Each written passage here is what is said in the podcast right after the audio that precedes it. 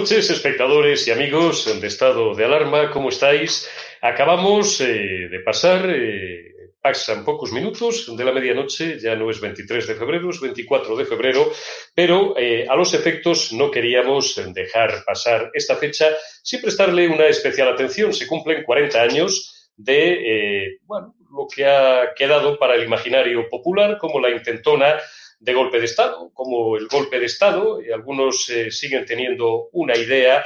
eh, sin duda equivocada y vamos a intentar arrojar un poco de luz, aunque hayan pasado 40 años, acerca de lo que fue aquella asonada, como se decía tradicionalmente. Para ello hemos querido recurrir a una serie de invitados que conocen muy bien lo que pasó, eh, que han investigado durante largos años sobre ello y que llevan muchos años escribiéndolo y contándolo, pero, insisto, nunca es ocioso recordarlo, intentar seguir arrojando luz, sobre todo de cara a las nuevas generaciones. Me cabe el honor y la satisfacción de presentaros a uno de los mejores historiadores de este país y a un hombre que ha investigado y escrito mucho sobre el 23F, probablemente sea la persona en España que más lo ha hecho, don Jesús Palacios, que creo que ya podemos saludarle. Jesús, muy buenas noches y gracias eh, en mi nombre y en el de los espectadores de Estado de Alarma por atendernos. Buenas noches. Buenas noches, gracias Eurico y también a Estado de Alarma. Un placer. Jesús Palacios es autor de numerosos libros, eh, pero yo quiero destacar o quiero poner el foco sobre todo en dos.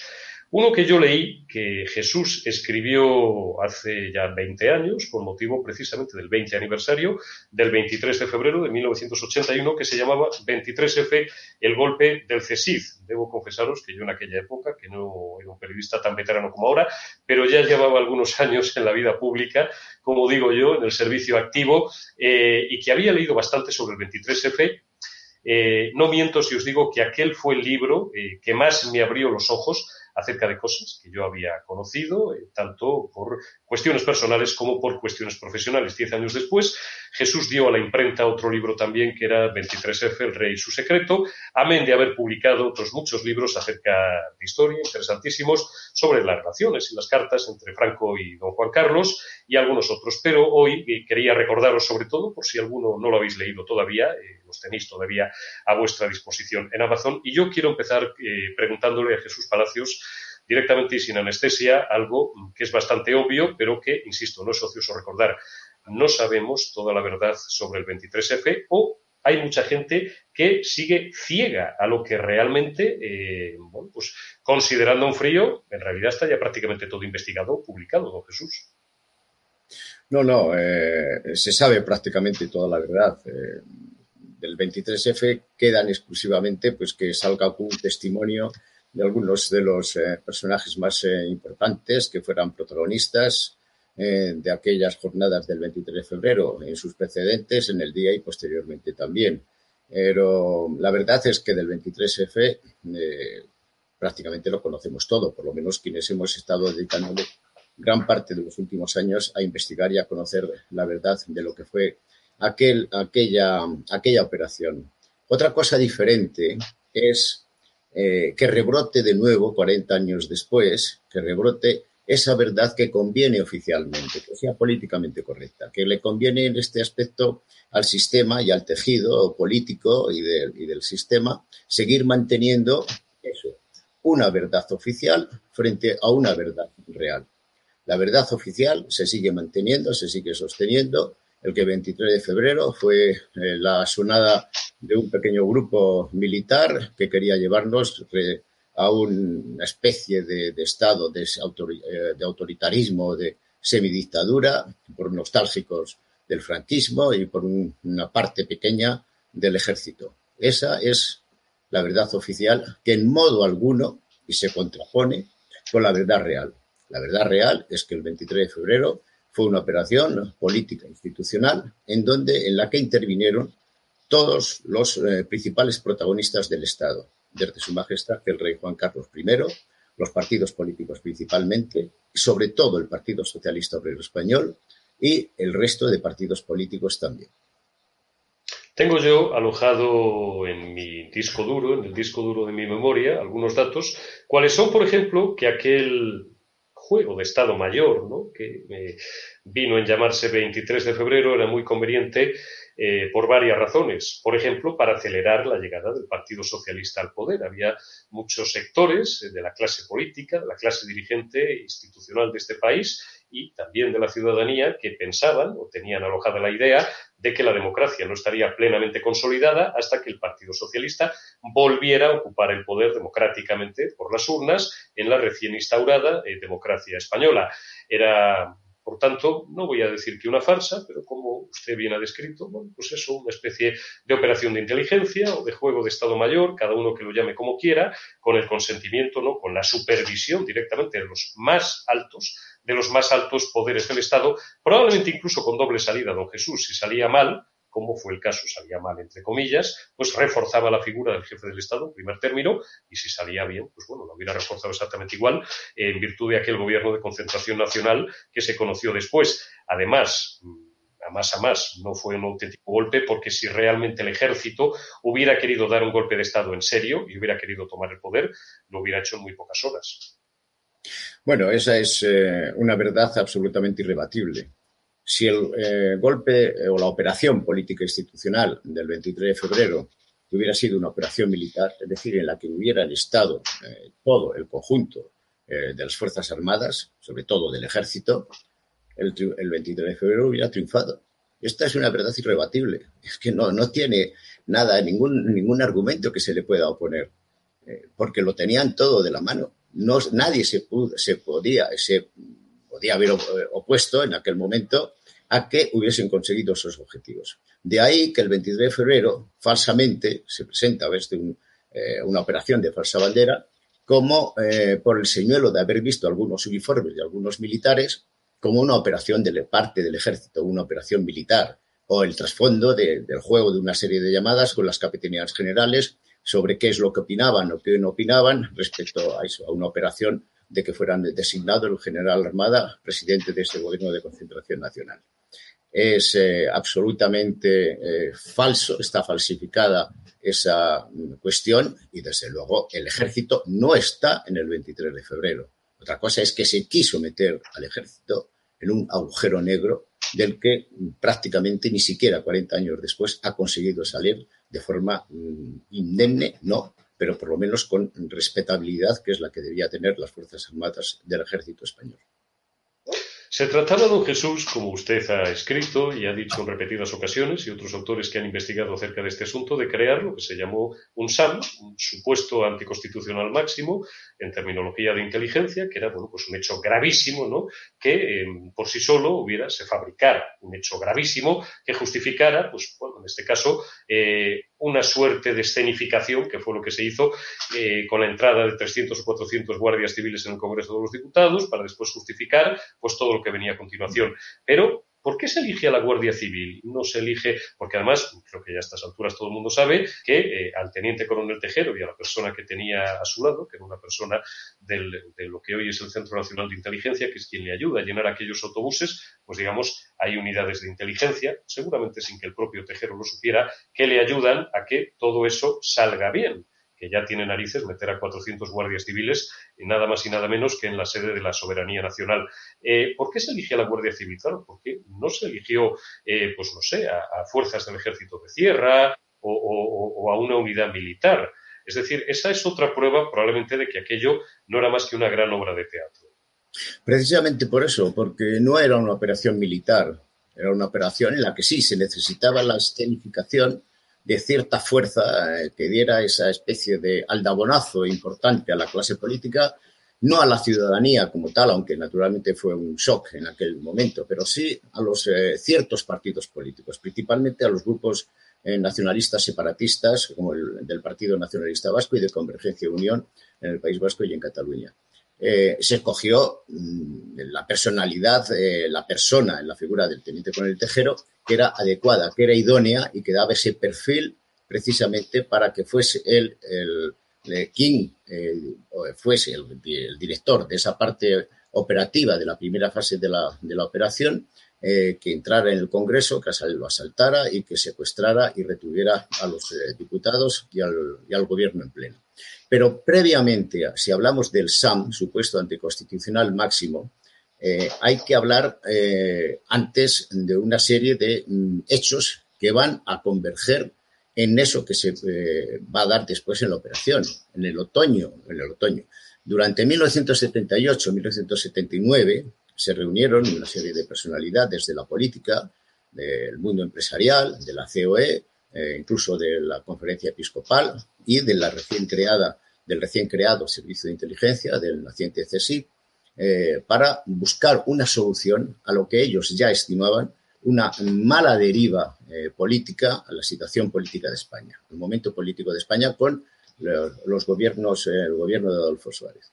En aquel momento ya se había roto desde las elecciones de marzo de 1979 las sinergias entre el rey Juan Carlos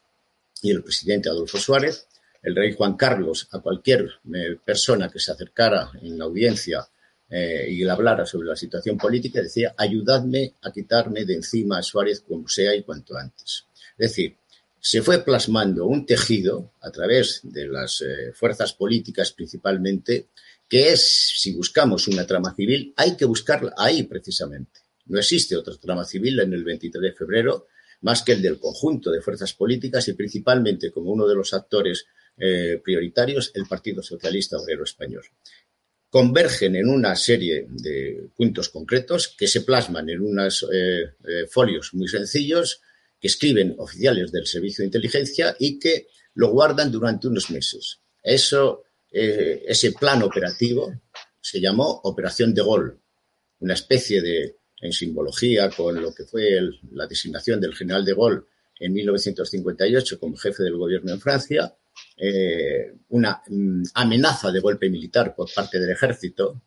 y fue designado por la Asamblea de Francia de forma democrática. Por lo tanto, aquí se trajo ese ejemplo, pero con algunas variantes muy importantes. Bueno, después, esa operación de Gaulle se llega porque no hay unas eh, causas objetivas en España, no existe una posibilidad o inminente de guerra civil, como sí que había en Francia a consecuencia de Argelia, y aquí no eh, existía, sí, un terrible terrorismo, una situación económica, financiera y de paro eh, gravísimas, eh, y sobre todo la crisis de la política y la crisis del sistema. Y de ahí que se va a plasmar en ese supuesto anticonstitucional máximo que es necesario para que después venga en segunda fase la reconducción política hacia la legalidad constitucional democrática de nuevo, con la aparición del general Armada, cuya figura había sido ya aprobada y bendecida por esos grupos políticos, vuelvo a insistir, especialmente por el Partido Socialista, Felipe González, como presidente de ese gobierno de concentración nacional. Y todo se va al traste, como en las grandes operaciones de inteligencia, por el factor humano, Dicen que fue cuando Tejero le pidió armada. A todo esto, situémonos, Tejero era ni más ni tampoco menos que un teniente coronel. Y Alfonso Armada Comín era un general de división. Fíjense ustedes la distancia, aunque no conozcan mucho el militar que puede haber entre una figura y otra, de edad y sobre todo de rango. Y Alfonso le pide la lista de lo que se supone que iba a ser el nuevo gobierno de concentración nacional. Y cuando Armada, ya un poco incómodo porque veía que Tejero no deponía su actitud y estaba ya ralentizando lo que debería de ir engranado de forma más deprisa. Cuando Tejero lee presidente del gobierno Alfonso Armada, vicepresidente del gobierno Felipe González Márquez, ministro de la Gobernación o del Interior Manuel Fraga Iribarne, ministro de Economía Ramón Tamames, que era un comunista, ministro de Cultura Jordi Soletura, que era otro comunista, ya lo siguió leyendo y le dijo, mi general, yo no me he jugado la vida para que haya comunistas en el gobierno. Y Tejero se empecina y aquello pues deja de salir como estaba previsto por el factor humano. ¿Qué cosas, don Jesús? Bueno, el factor humano, la soberbia de quienes habían diseñado la, operación, que no previeron eh, una fase alternativa, una fase B, porque estaban absolutamente convencidos de que eso no podía fracasar en modo alguno. Tenían todos los elementos controlados había una, eh, una, una, identidad por parte de todos los grupos políticos, no en la, en la forma como se iba a desarrollar inicialmente, naturalmente que eh, muchos de los diputados y de los eh, partidos no conocen, no saben que el 23 de febrero por la tarde el Congreso va a ser asaltado, pero sí conocen en inteligencia que la solución a la crisis política que hay, a la crisis del sistema, va a ser ese gobierno de concentración nacional presidido por el general Armada y por eh, varios de los eh, diputados y políticos, algunos nombres de los que ha citado usted. Eh, falla porque están absolutamente ensoberbecidos en que ese plan de Estado Mayor, ese plan de inteligencia, ese plan diseñado, llevado a cabo, ejecutado en el plan operativo por el Servicio de Inteligencia, jamás pudieron pensar que el propio actor que va a iniciar la operación entrando en el Congreso de los Diputados, asaltándolo y además con el apoyo logístico de medios y de eh, unidades del Servicio de Inteligencia, va a ser quien se va a revelar posteriormente porque no acepta algo que antes no le habían explicado, que era esa salida de un gobierno de concentración nacional en donde estaban todos los actores, todo el arco parlamentario y algunas otras personas que no figuraban en el mismo. Ante eso, Tejero se revela y lo que hace es improvisadamente,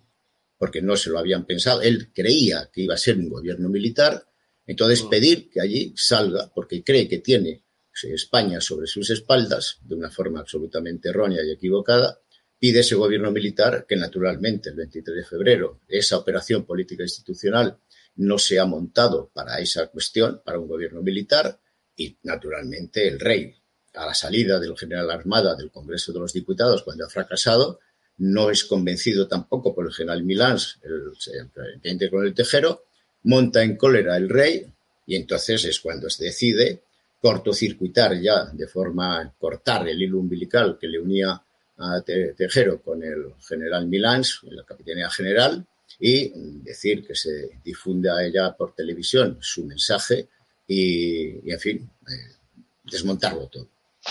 Un mensaje que aún tarda unas horas en hacerse efectivo. Bueno, se nos ha contado que se perdieron algunas horas más porque, abro, abro comillas, porque el rey tarda en localizar, creo que eran los dos últimos generales díscolos, que eran Campano López en Valladolid y Elisegui Prieto en Zaragoza, ¿no? Y después hay que grabar el mensaje, bueno, toda esta película que nos han contado, ¿no? De que eh, hacen dos copias distintas, una va en una moto por la casa de campo y otra por no sé dónde, por si acaso alguien la intercepta por el camino. Esto luego está bien para, para, para construir muchas novelas, ¿no? Y para hacer incluso películas y, y, series de televisión. Y han quedado también muchas frases, y vamos terminando esta entrevista porque no quiero abusar de su generosidad porque tenía, tenía los minutos tasados el señor Palacios y se lo agradecemos Frases que yo no sé si son ciertas, pero como dicen los italianos, si no le vero ventrovato, como cuando todavía en plena angustia, ¿no? Dicen que al final el rey tiene un momento de tensión y de estrés muy fuerte, físico incluso, y le dice a su hombre de confianza, a su mano derecha, que era el general Sabino Fernández Campo, Sabino, mira que si nos hemos equivocado. Todo esto, esta larga exégesis, ¿a dónde me lleva? A preguntarle a don Jesús, ¿sirvió al final en lo que devino y en cómo se redondeó aquello al final, eh, el 23F, para mm, lo que lo habían diseñado e ideado sus cerebros intelectuales? Bueno, eh, a ver, el 23 de febrero tiene eh, después algo posterior, que, que, es primero reforzar la figura del rey y naturalmente en un consenso tácito, no escrito, por parte de todos los partidos políticos, no hacer absolutamente ninguna pregunta de cuál había sido el papel que había jugado cada uno para llegar a ese acuerdo eh, institucional de un gobierno de concentración nacional y, entramos en un eh, proceso que se va a definir, que yo lo he definido en mis libros como un golpe de Estado psicológico que duró 22 años. Durante esos 22 años, en las mayorías absolutas que tuvo el presidente del gobierno, Felipe González, pues eh, se contuvo bastante la, situación. Se intentó incluso eh, en un primer momento que lo que se buscaba con el 23 de febrero, que era corregir el asunto de las autonomías, que era anular con la reforma constitucional el título Estado sobre el, derecho de las autonomías, en fin, a tener parlamentos y elecciones, en fin, todas estas cuestiones, reconcentrar de nuevo el, la unidad nacional, el, Estado, en, definitiva, y otro ese tipo de cosas. Eso se intentó después con la LOAPA, que llevó a cabo el catedrático, eh, el catedrático de Derecho Constitucional García de Enterría, pero que naturalmente las presiones posteriores de, de Puyol y del PNV forzaron al propio presidente a Felipe González, a presionar al Tribunal Constitucional para que decretara inconstitucional esa ley de armonización eh, orgánica de las autonomías del poder eh, autonómico. Eh, y volvemos entonces a lo mismo. Sin embargo, se contuvo, se contuvo aquello hasta 2004 con la llegada al poder del presidente Zapatero. A partir de ahí entramos en España en otra película. En otra película. Última pregunta, y esta ya se escapa un poco del guion, pero bueno, es una valoración personal que yo le pido a usted como historiador y como agudo observador desde hace décadas de la historia de España, por supuesto, una historia reciente de la vida pública. Eh, en ningún caso estamos en un momento como aquel. Si calibramos o comparamos las distintas gravedades, eh, las circunstancias que la rodean eh, a la vida pública y a la vida institucional de España son muy diferentes. no es comparable, pero es verdad que España ahora mismo, decía un amigo mío historiador como usted, un amigo común, que España eran ciclos de 40, 45 años, Podemos estar, en cualquier caso, en otro punto de inflexión, don Jesús, sin profundizar demasiado, porque no tenemos tiempo. Eh, en lo que algunos quieren eh, que devenga en un nuevo proceso constituyente, etcétera, etcétera, o definitivamente no es comparable la situación a la España de 1980, en la que teníamos un paro de dos dígitos eh, y en la que teníamos una banda asesina que mataba a 100 españoles al año, años 79 y 80. Eh, un teniente general que fue ministro de Defensa en 1980, finales del 80, quizá primeros del eh, en el 81, escribió un breve artículo titulado Situación límite. Bueno, aquella situación, eh, quienes hemos vivido aquello, y quienes veíamos la zozobra diaria de los atentados, de los asesinatos del terrorismo de ETA, y la situación caótica que se vivía por parte de la clase, de la clase política, no tanto por la sociedad, porque no había polarización ni, ni, confrontación social, eh, sí por la política, por la política, por los eh, diferentes grupos políticos en la disputa del, poder. Eh, sí, aquello fue una situación grave que precipitó, que llevó a cabo esa forma de buscar una solución, una corrección eh, extrema, eh, violando la legalidad constitucional, para después, a su vez, autocorregirla, corregirse y llevar a esa reconducción de un gobierno de concentración nacional por primera vez en la historia, en estos momentos, 40 años después, podemos decir que estamos en una situación muchísimo más grave. La situación eh, política y social en este momento es mucho más delicada, es mucho más grave. Ahora ya no estamos en una especie de situación límite, nos estamos precipitando por el abismo de la destrucción nacional. Se están absolutamente, la deconstrucción nacional está en un proceso acelerado en todos los aspectos. Tenemos el ataque frontal de los eh, separatismos, ya con un, golpe de Estado en Cataluña hace tres años, que sigue mantenido eh, y persiste en los objetivos mismos. Ahora sostenido, apoyado lo va a ser, lo está siendo de forma solapada desde el propio gobierno de la nación, con un gobierno de coalición en donde hay un partido comunista que está haciendo una política pseudo-revolucionaria. Eh, unas autonomías en donde también piensan exclusivamente en cuestiones propias, no ya de federalismo y de confederación, sino incluso más allá. Es decir, el sentido de la desmembración nacional está prácticamente en ese aspecto hecho tenemos cuando se habla de la reforma constitucional, primero lo que nos tendríamos que plantear es si la Constitución se cumple. Naturalmente que la Constitución necesita una reforma y necesita una profundísima reforma, porque se ha demostrado con este asunto de la pandemia, entre otras cosas, que el Estado de las autonomías no funciona, no ha funcionado, no ha servido para resolver una crisis sanitaria como la que hemos tenido porque no ha funcionado un Ministerio de Sanidad sin facultades, entregado todo a las comunidades autónomas y, sin embargo, no ha habido una coordinación dentro de ese mismo, eh, de ese mismo problema. Es una situación muy grave que ha costado muchísimas decenas de miles de vidas. Tenemos una situación económica, financiera y política. En fin, si en estos momentos eh, podríamos hablar de algo, es verdaderamente de que vamos en un proceso que se presentará situación pseudo-revolucionaria, a un cambio de régimen, a un cambio de sistema, de forma bastante a corto plazo. no será ni siquiera a medio plazo. Los tiempos se están precipitando. Hace un año publiqué un artículo, La razón, con el colapso del régimen del 78. Ese colapso se está, en este momento se está dando. Se mantiene y se sostiene exclusivamente porque las estructuras del régimen del, sistema les interesa a los partidos políticos del mismo, principalmente al Partido Socialista y al Partido Popular,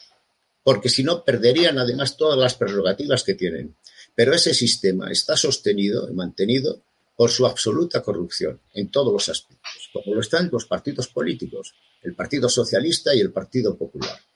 Ni uno monta tanto, ni, eh, tanto uno como otro, es decir, ni siquiera pueden hacer una carrera desbocada para ver así quién ha sido más corrupto en su financiación, en sus realizaciones políticas, en su búsqueda de poder, absolutamente en todo. Las instituciones prácticamente también están bastante corrompidas. Los órganos jurisdiccionales son una extensión de los partidos políticos. El sistema como tal, lo que está la estructura de un sistema, de un Estado democrático, poder ejecutivo, legislativo y judicial, no existe en España en este aspecto. Por lo tanto, cuando un vicepresidente comunista como el señor Iglesias dice que España tiene una eh, democracia de bajo nivel, en ese aspecto tiene razón. Pero naturalmente lo que él pide es completamente contrario de lo que tendría que hacerse en beneficio y para una solución eh, para España. Luego, el destino de España en estos momentos, históricamente, vuelven de nuevo sus viejos fantasmas y estamos en ese aspecto más cercano, posiblemente, a un proceso de la Primera República, troceamiento de España en los pequeños feudos eh, taifas que se eh, de, devino aquella república, poco tiempo, la verdad, porque fueron apenas 11 meses, más un año más de dictadura eh, republicana del general Serrano, pero estamos más cerca de eso que de otra cuestión. Es decir, España está en una situación de un clima absolutamente caótico en sus grandes estructuras políticas. Es ciega la política de los, de los partidos que dicen estar en una situación eh, muy estable y, sin embargo, lo que hay por parte de la sociedad es una enorme preocupación por el destino de España y de su propio destino en breve plazo. Se puede decir más alto, pero no más claro. Es España está en grave riesgo, como nos decía también en, este mismo espacio nuestro amigo Alejo Vidal Cuadras, nos estamos autodestruyendo. Me gustará seguir charlando con usted de vez en cuando, don Jesús. Hoy ya no tenemos más minutos, ya he abusado demasiado de su confianza eh, y, de su, y de su tiempo, pero sin duda nos hemos quedado en un punto en el que a nuestros espectadores les encantaría que esta conversación la siguiéramos manteniendo durante mucho tiempo más. Yo le agradezco su cortesía y su amabilidad nombre y en el de nuestros espectadores, a los que invito, por si alguno no lo ha hecho, a releer los dos eh, libros que a mí me parecen más sustanciales de don Jesús Palacios, historiador, 23F, el golpe del CESID y 23F, el rey y su secreto. Jesús Palacios, ha sido un honor y un placer el haber charlado con usted esta noche en estado de alarma. Le deseo muy buenas noches y le reitero nuestras gracias. Igualmente para ustedes. Gracias. Muy buenas a todos, esto es Estado de Alarma. Hoy estrenamos este programa por YouTube de media hora de duración. Estaremos de lunes a jueves a partir de las ocho y media de la tarde. Y este programa nace porque al igual que tú estás cabreado con ese gobierno central que podría haber hecho mucho más contra el coronavirus que ya se ha llevado cerca de 3.500 personas por delante, ese gobierno que nos mintió, que nos dijo que solo iba a haber un contagio y que podría haber actuado antes, viendo la que estaba cayendo con la pandemia tanto en China como en Italia, pues hemos decidido montar esta plataforma de libre expresión ante los intentos del gobierno central de usar ahora los minutos de televisión pública que acaparan para lanzarnos desinformación y propaganda. Por eso desde aquí vamos a desmontar sus mentiras, vamos a daros la verdad y vamos a apoyar a los profesionales sanitarios, a la fuerza y cuerpo de seguridad del Estado y a esa población civil que vive confinada, que vive aislada y harta de ver al vicepresidente del gobierno saltándose la cuarentena hasta en tres ocasiones.